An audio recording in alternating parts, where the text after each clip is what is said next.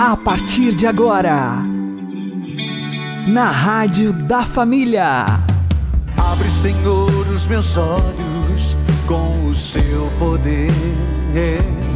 Caminhando com Jesus. Acredite, se Deus é por nós, quem será contra nós?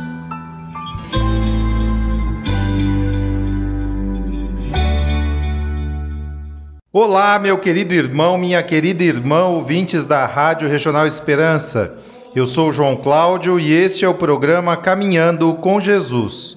Oremos. Inspirai, ó Senhor, as nossas ações e ajudai-nos a realizá-las para que em vós comece e para vós termine tudo aquilo que fizermos. Por Cristo, Senhor nosso. Amém. Santíssima Virgem Maria, Mãe de Deus, rogai por nós. Castíssimo São José, patrono da Igreja, rogai por nós. Continuamos apresentando as indulgências concedidas pelo Papa Francisco por ocasião do ano de São José. Diz o decreto papal: O servo de Deus Pio XII em 1 de maio de 1955, instituiu a festa de São José Operário, com o propósito de que por todos seja reconhecida a dignidade do trabalho e que esta inspire a vida social e as leis, fundadas numa equitativa repartição de direitos e de deveres. Poderá, portanto, conseguir a indulgência plenária quem todos os dias confiar a sua atividade à proteção de São José, e todos os fiéis que invocarem com orações de intercessão o artesão de Nazaré, a fim de que quem procura trabalho possa conseguir, e o trabalho de todos seja mais digno. A fuga da Sagrada Família para o Egito ensina-nos que Deus está onde o ser humano corre perigo, onde sofre, onde se refugia, onde experimenta a recusa e o abandono. Concede-se a indulgência plenária aos fiéis que rezarem as ladainhas de São José, para a tradição latina, ou o hino Acatistus a São José, integralmente ou ao menos em alguma das suas partes significativas para a tradição bizantina. Ou ainda outra oração a São José, própria de outras tradições litúrgicas, em favor da Igreja perseguida internamente e externamente e pelo alívio de todos os cristãos que sofrem qualquer forma de perseguição.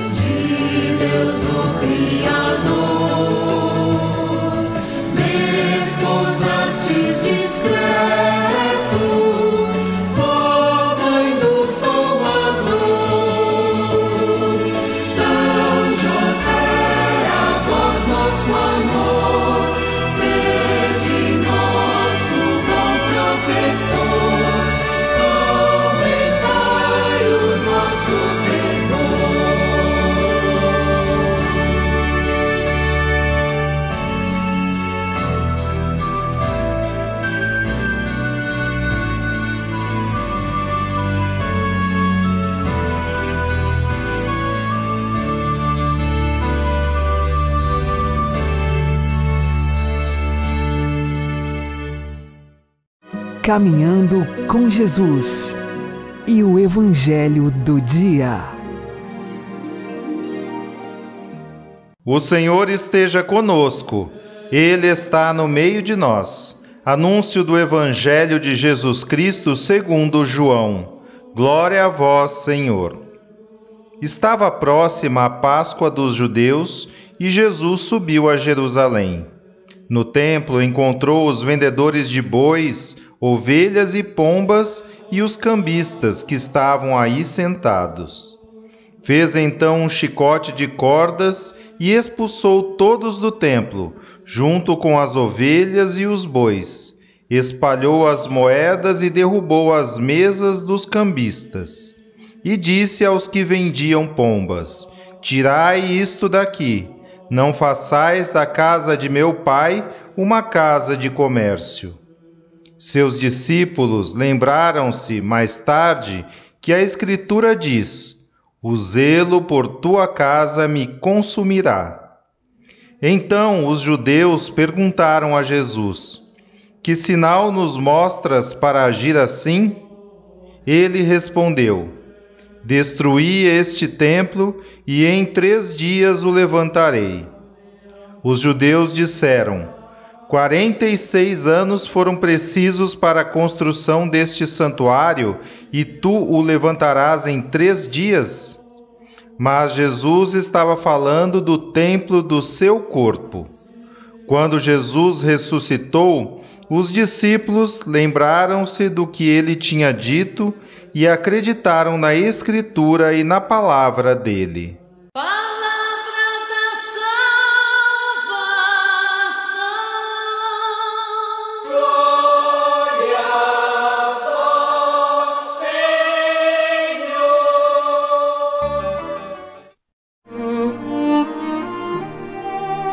Agora, a homilia diária com o Padre Paulo Ricardo.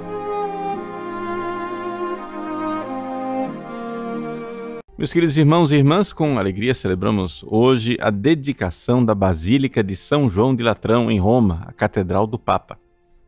Não é? É, por que, é que a Igreja Católica inteira celebra a festa de uma igreja, de um templo, né?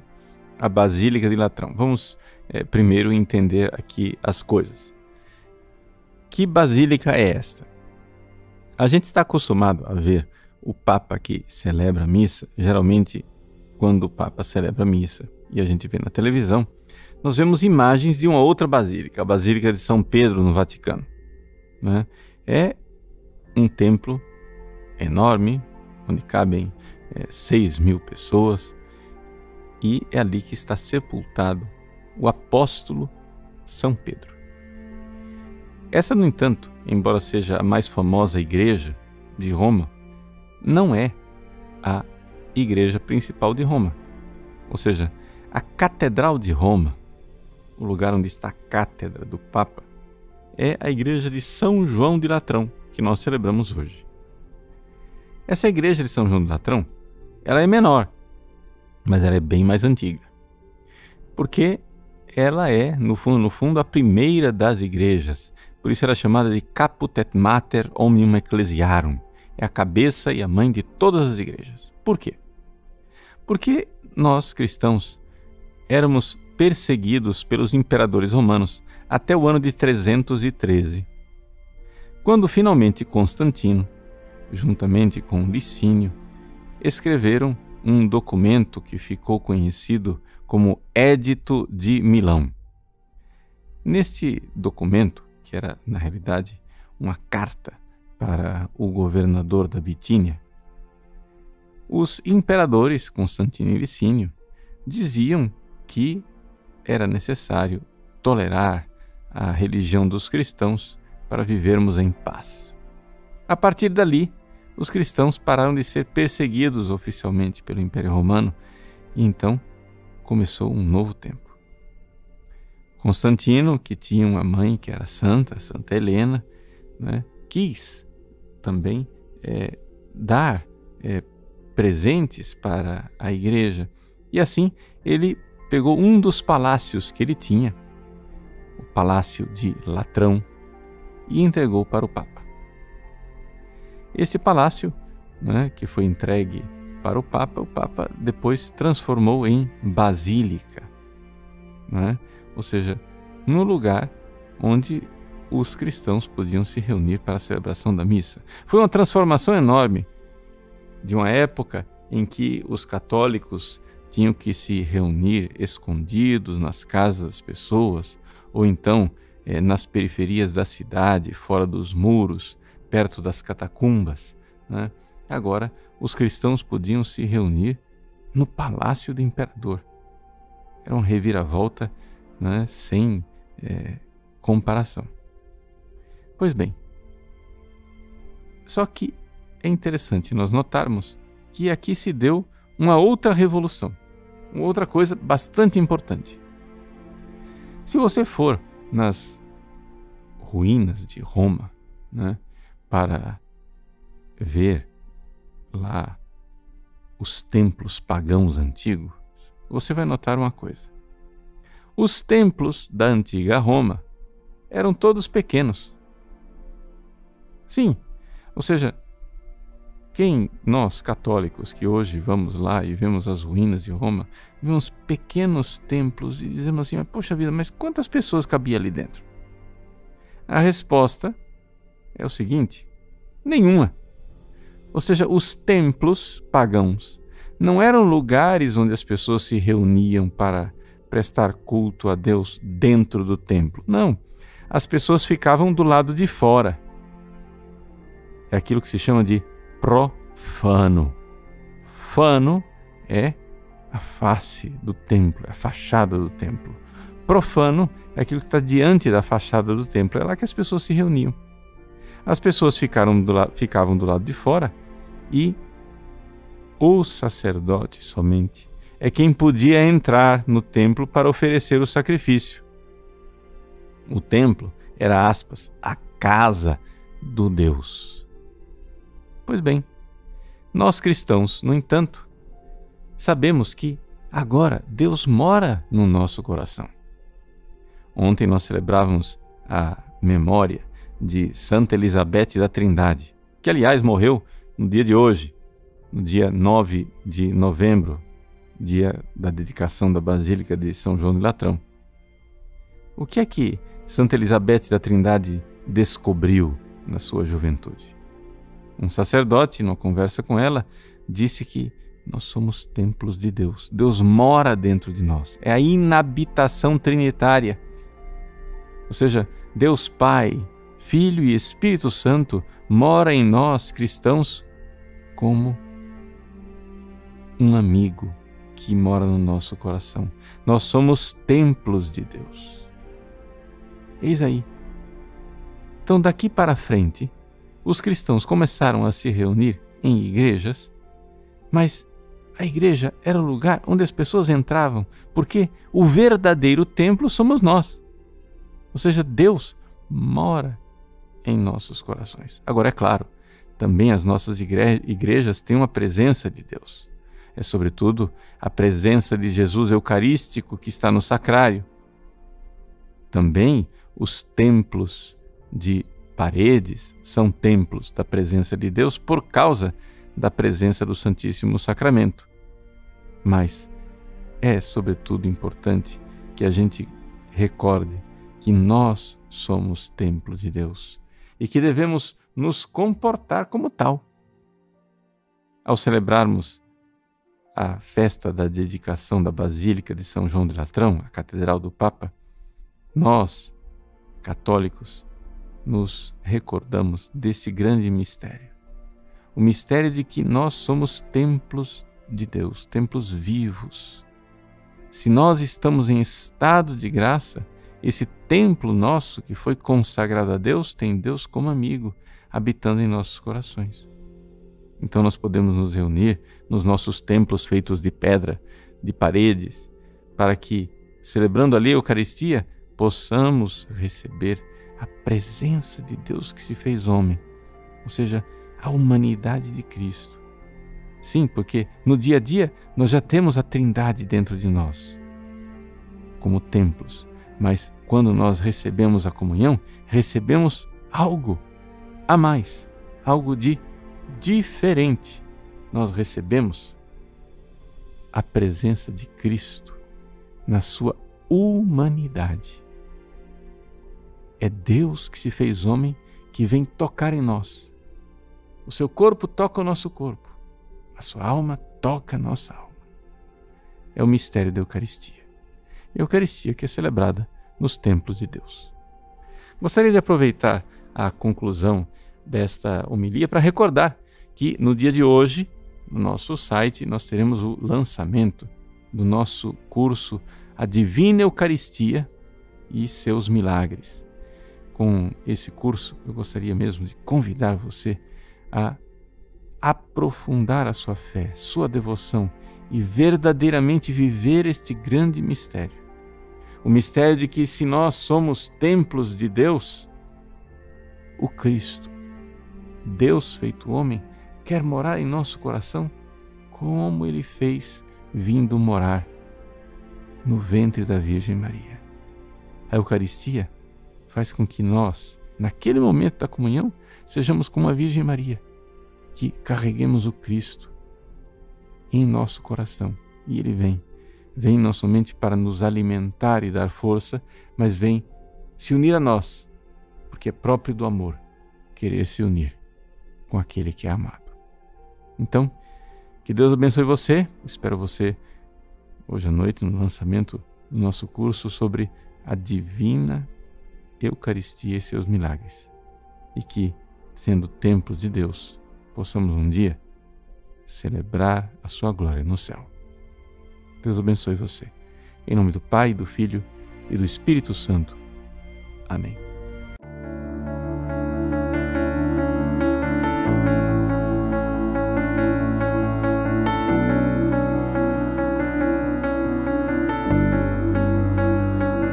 Seja bem-vindo,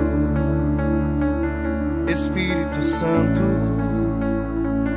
O meu coração é o teu lar. Seja bem-vindo, Espírito Santo. A minha casa é também tua casa, a minha família é o teu lugar.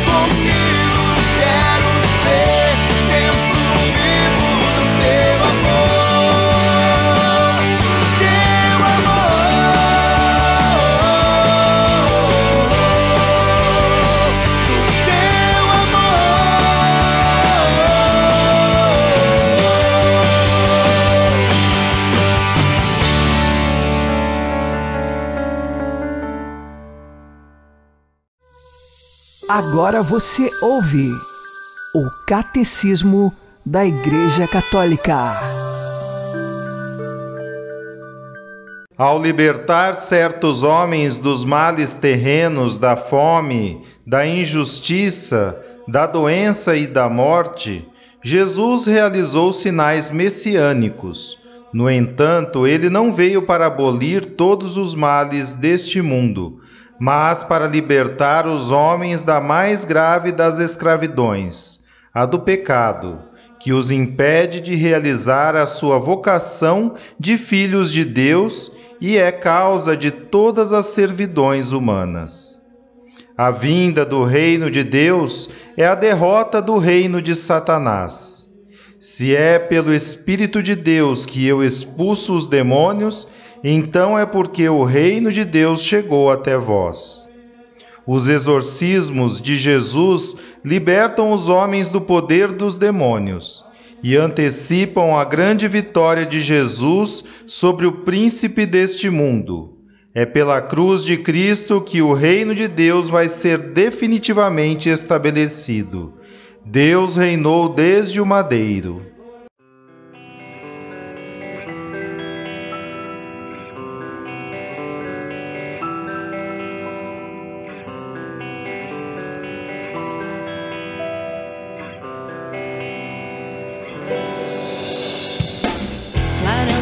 Resplandece eterna luz, arma da alma amante guerreira, clarão que resplandece eterna luz, arma da alma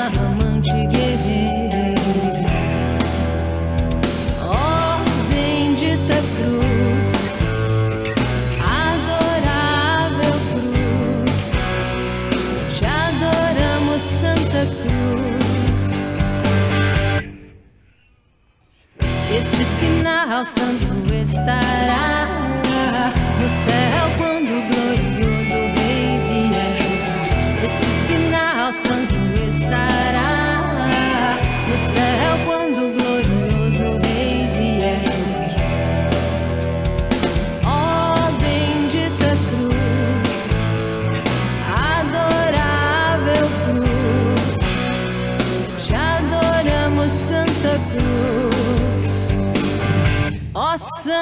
Cruz,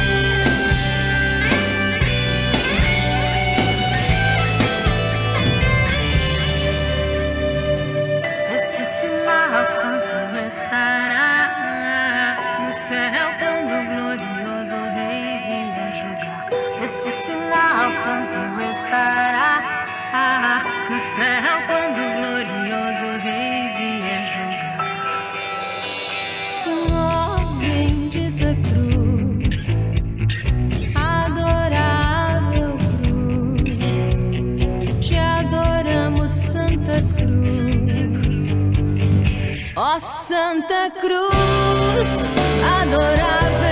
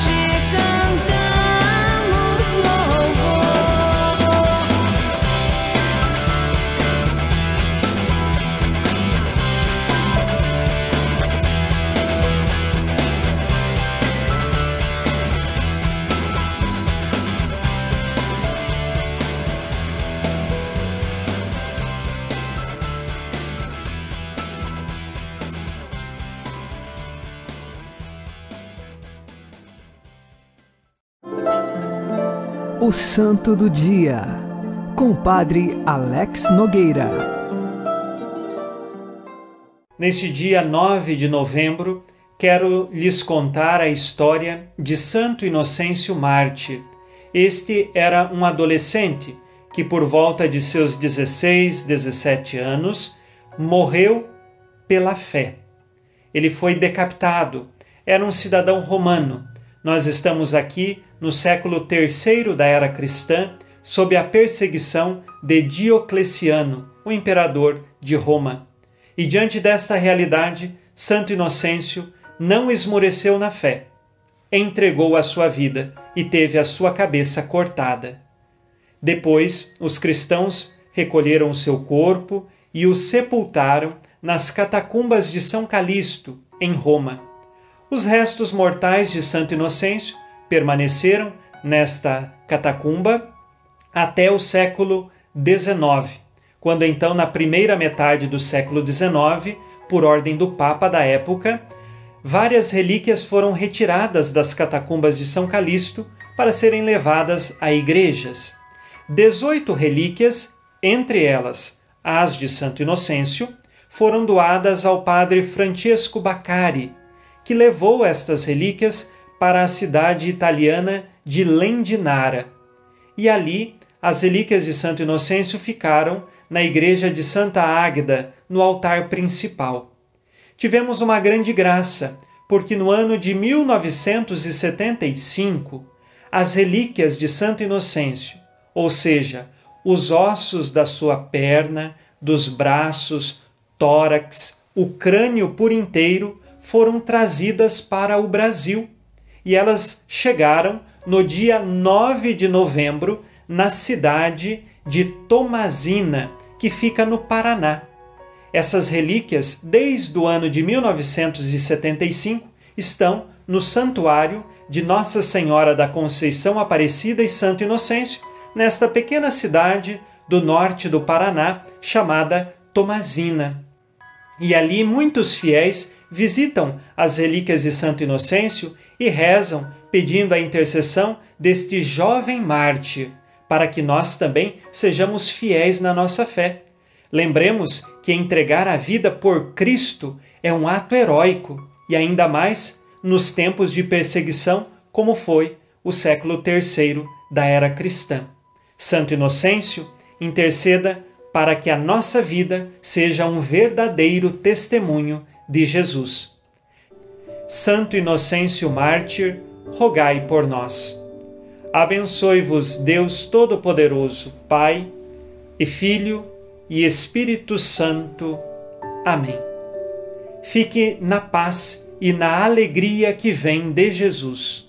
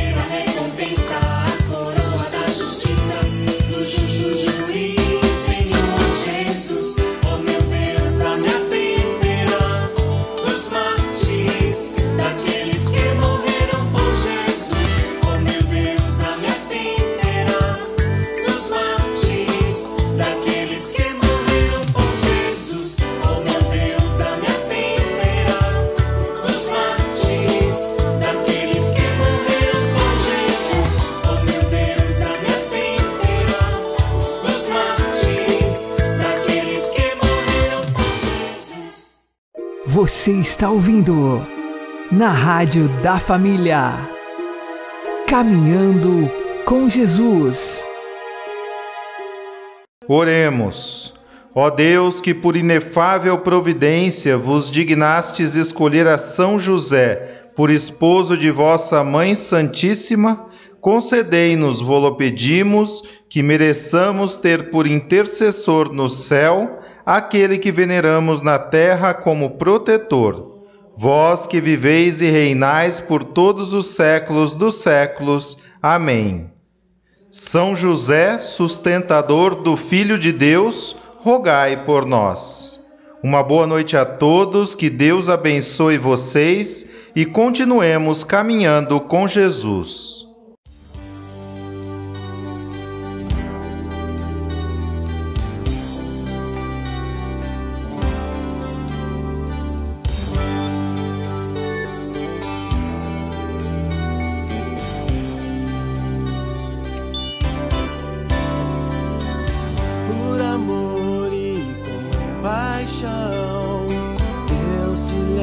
You.